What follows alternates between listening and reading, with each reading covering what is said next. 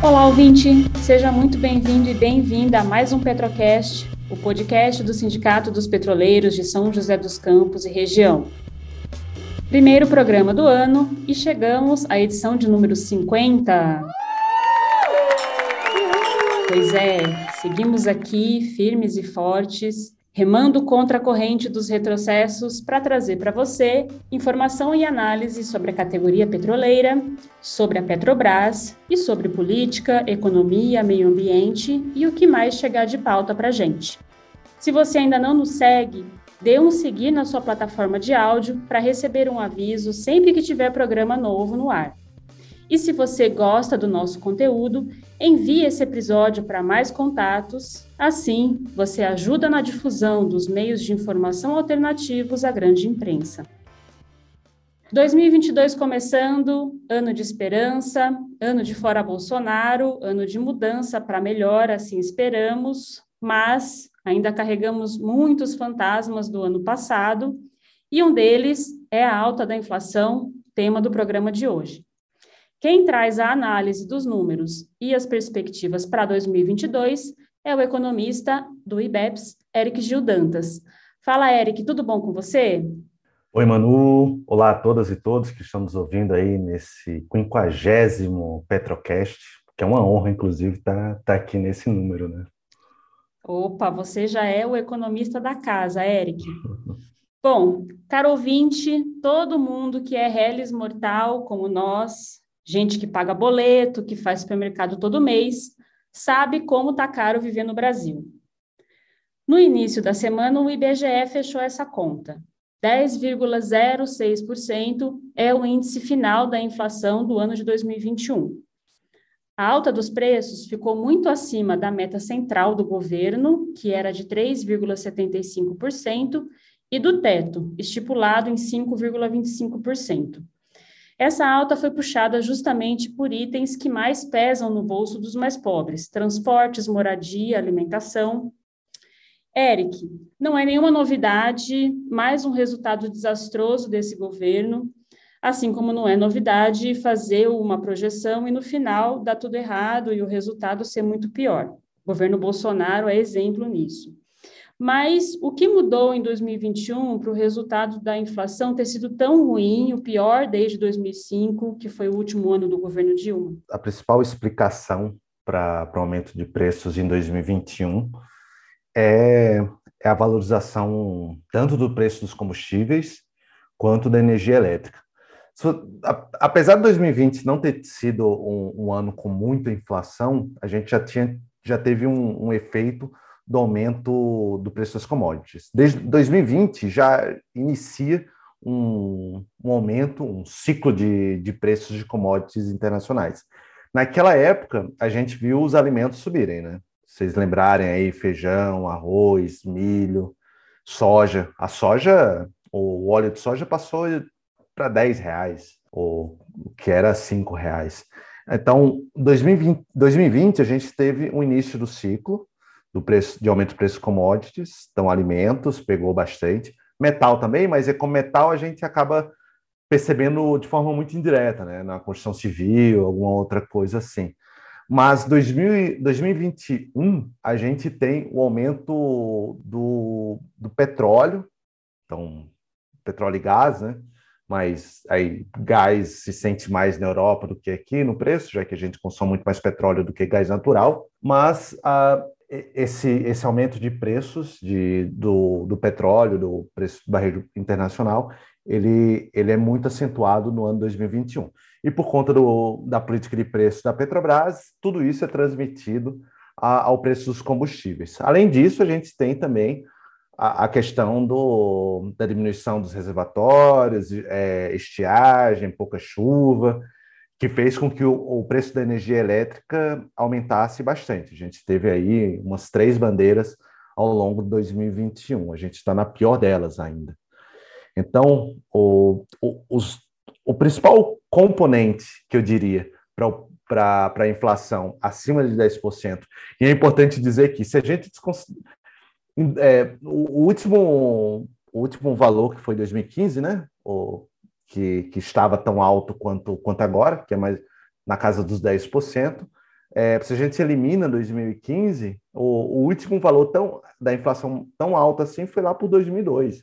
Então, é, um, é uma inflação muito elevada. Bem, a, a gente teve, então, um, uma inflação bastante elevada por conta de combustíveis, por conta da energia elétrica.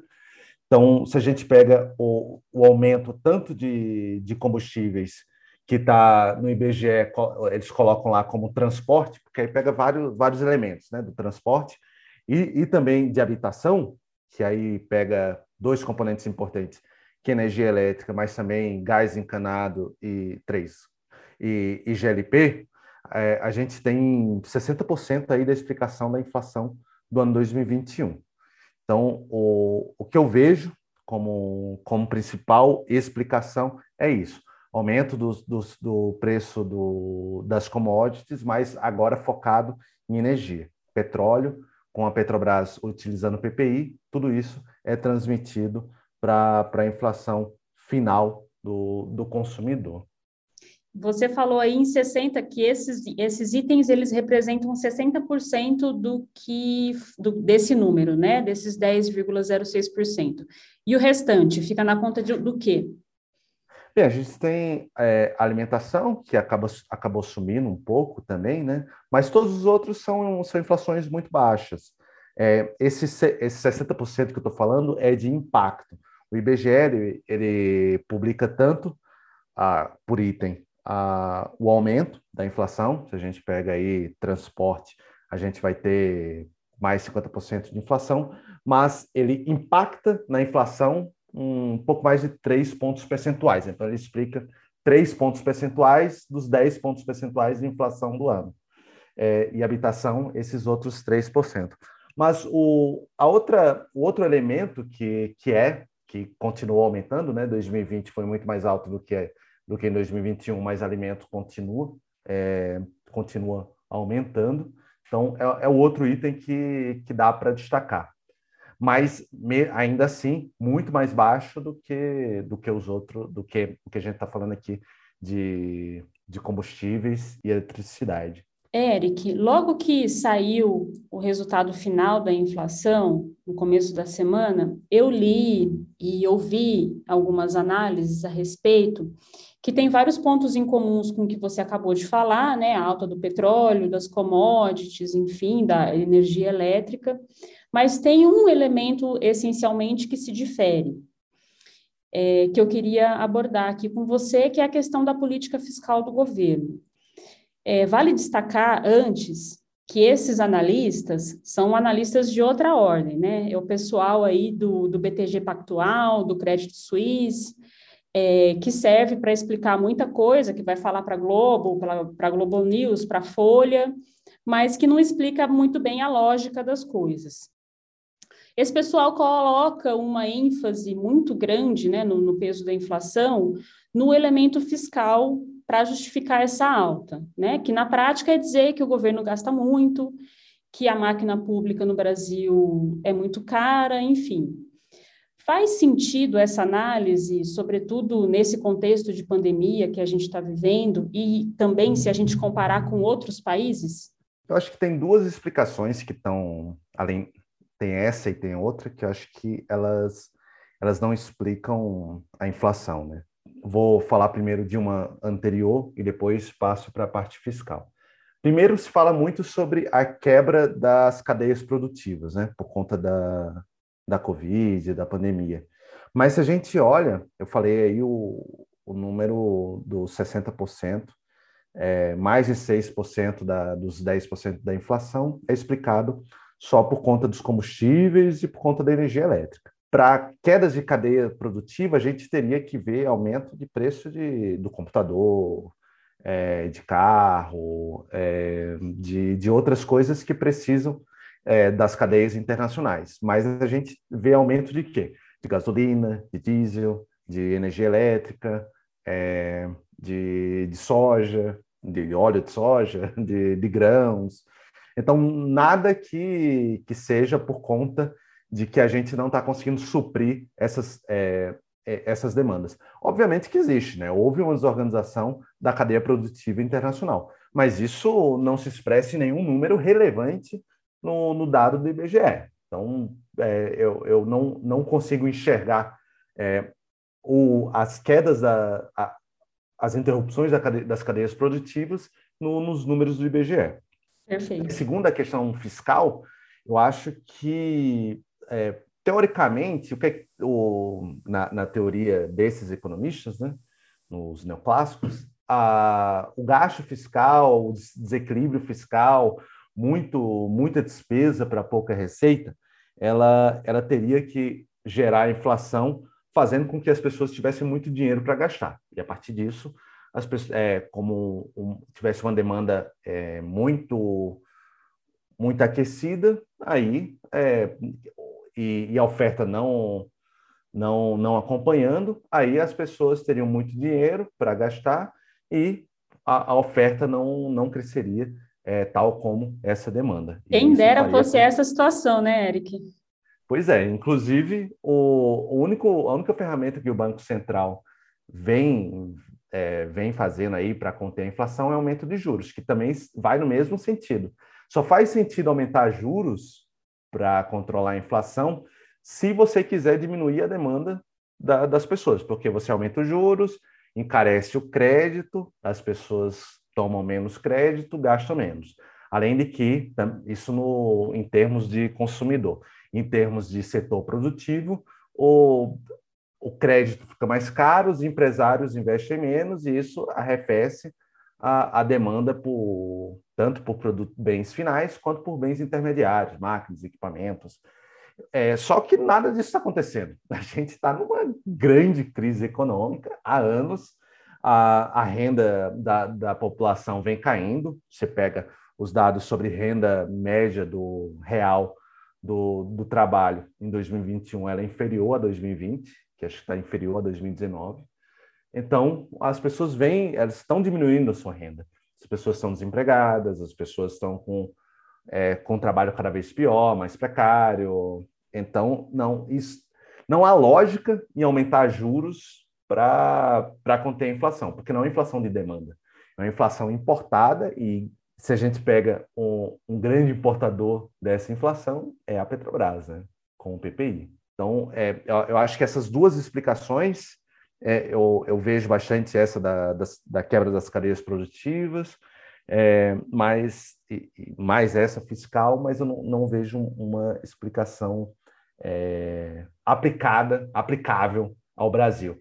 Pode ser mais na Europa, nos Estados Unidos, que aí os componentes como compra de, de bens duráveis, é, celulares, computadores, outros equipamentos. Lá está tá vendo sim um aumento da demanda por conta de programas fiscais do governo de dar dinheiro para as pessoas. Então, em, em, outras economias até pode acontecer. Mas mesmo em outras economias, o, a, as principais explicações que eu, que eu vejo, não analisei os dados é, de, dessas, desses outros países, mas as explicações que eu vi para isso é também é, ligado a, a commodities aumento de, de preços de commodities. Os combustíveis estão, sim, aumentando em, em outros países, mas a questão é que aqui poderia ser, poderia ser diferente, né? já que a gente produz petróleo e produz combustível.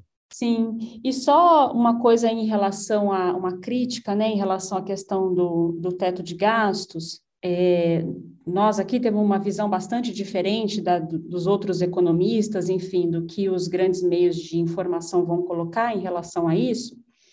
Mas é lógico que existe um problema no governo Bolsonaro, que é o governo Bolsonaro não está respeitando a, a essa política fiscal que vem desde 2016, com teto de gastos e tudo mais, mas isso não serve para conter crise, isso serve para conter crise do governo, isso serve para dar mais dinheiro para o Centrão, para alimentar alianças com o governo Bolsonaro e não tem para nada servido para garantir serviços públicos necessários para a população em meio à pandemia, é, garantir aí um plano de, de obras ou qualquer, ou um plano econômico mesmo que é, leve o país para sair dessa crise econômica que a gente está vivendo, né, Eric?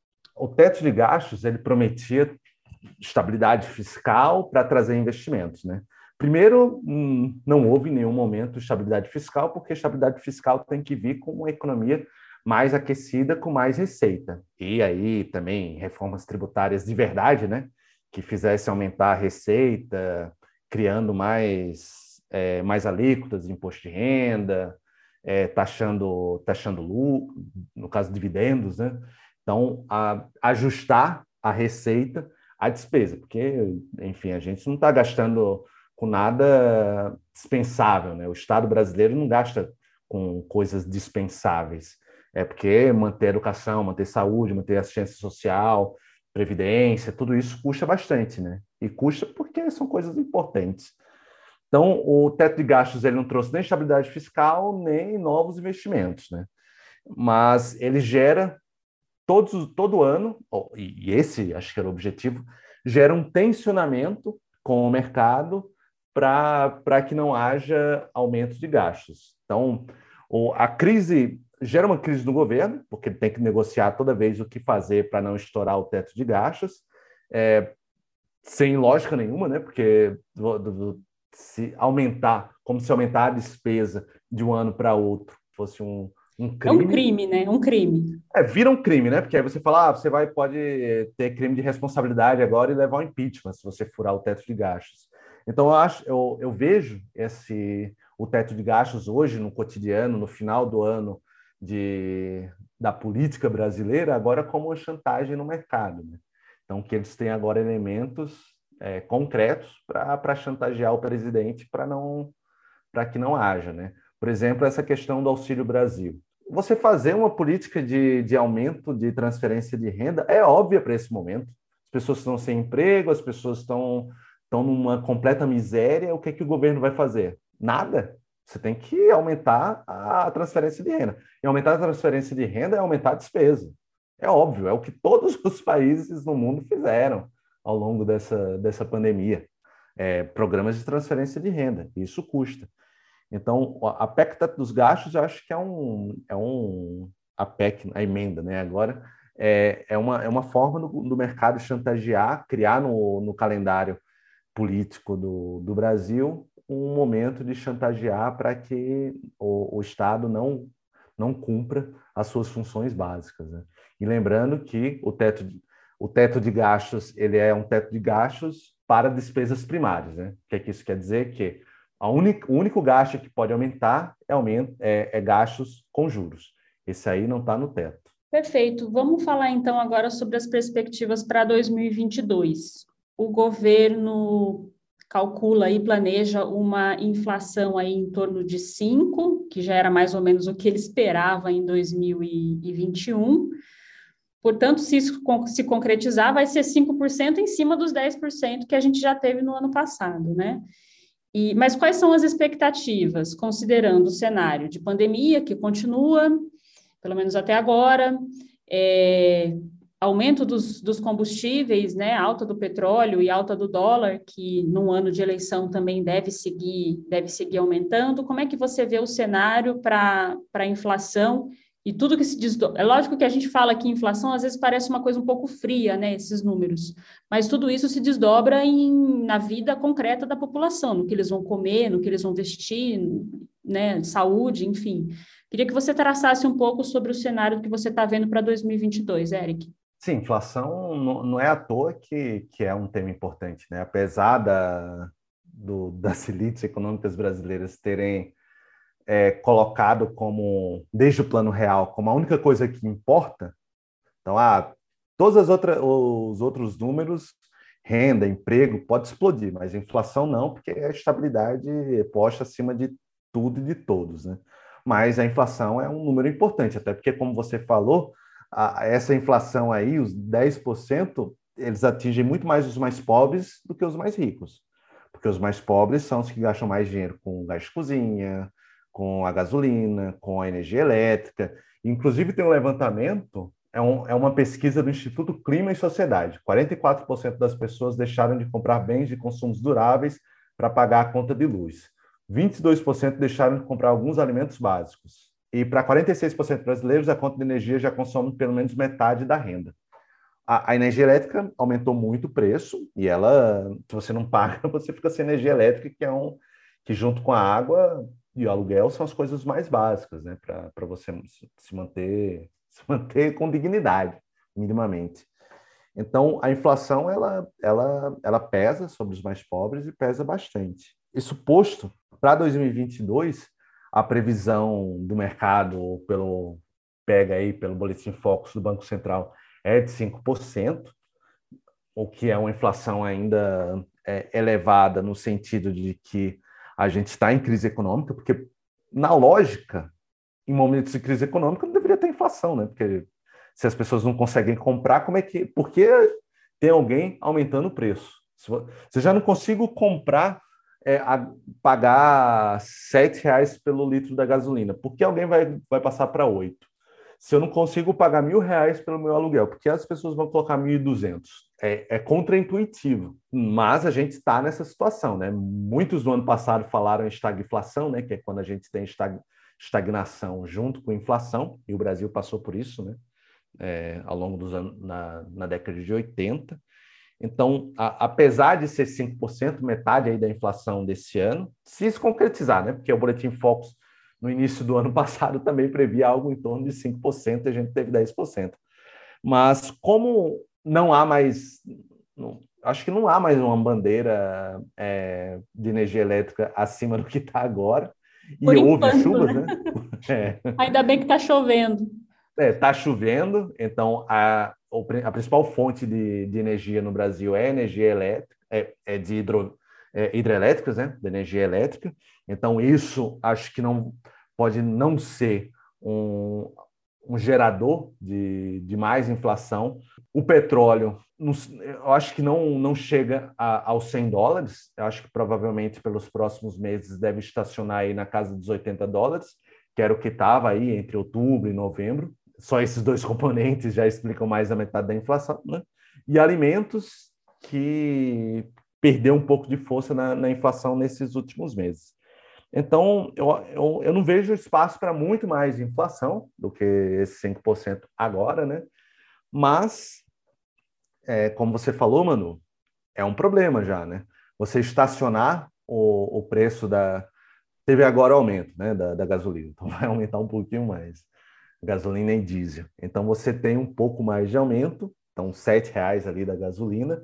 Sete reais é um, é um problema, né? Não deixa de ser um problema porque ele não continua aumentando. Até porque se você vai passar o quê? Para 10 reais, aí alguém vai pagar 10 reais por um litro de gasolina? A, passa a ser impagável, né? Então, a, apesar de não ter, de não, não ver espaço para mais 10% de inflação, a explicação dessa inflação é, eu vejo muito mais pela transmissão de commodities e de energia elétrica do que outra coisa. As commodities estacionaram ali mais ou menos no, nos patamares que é, é o que, se espera. E também o dólar, né? O, o dólar é um componente importante da, da inflação de 2019 para cá. Porque se a gente pega desde quando o, o Bolsonaro assumiu até agora, o real desvalorizou aí uns 33%. Então, se a, se a, importa, se a inflação é importada e importada em dólar, a, a situação piora bem mais. Né? E a previsão da, de câmbio para os próximos anos é continuar aí em torno de 5,50. Então, não, não vejo espaço para tanto, é, para muito mais inflação, mas está estacionado em patamares muito elevados os preços de tudo, né? Muito bem, vamos ver então como é que isso se desenrola ao longo do ano. E para ser o ano de mudança mesmo, a gente tem que sobreviver a ele, né, Eric? Então, vamos junto aí em 2022. Obrigada pela participação aqui hoje. Obrigado, Manu. Obrigado a todas e todos que nos ouviram. Acho que o tema econômico vai, vai ser importante né, nesse ano, nesse ano de eleição, até porque o Bolsonaro e o Paulo Guedes não entregaram nada que prometeram, né? Só lembrar aí no começo, em 2019 ele prometia o gás a metade do preço, né? Ele entregou ao dobro do preço. Então, acho que a gente tem que se apropriar bastante aí dos temas econômicos para mostrar para a população que Paulo Guedes e Bolsonaro não estão preocupados com emprego, com renda, com inflação. Eles estão preocupados com, com dividendos para os seus amigos e clientes. E o Petrocast de hoje fica por aqui. Nosso programa é publicado sempre às sextas-feiras, a cada 15 dias.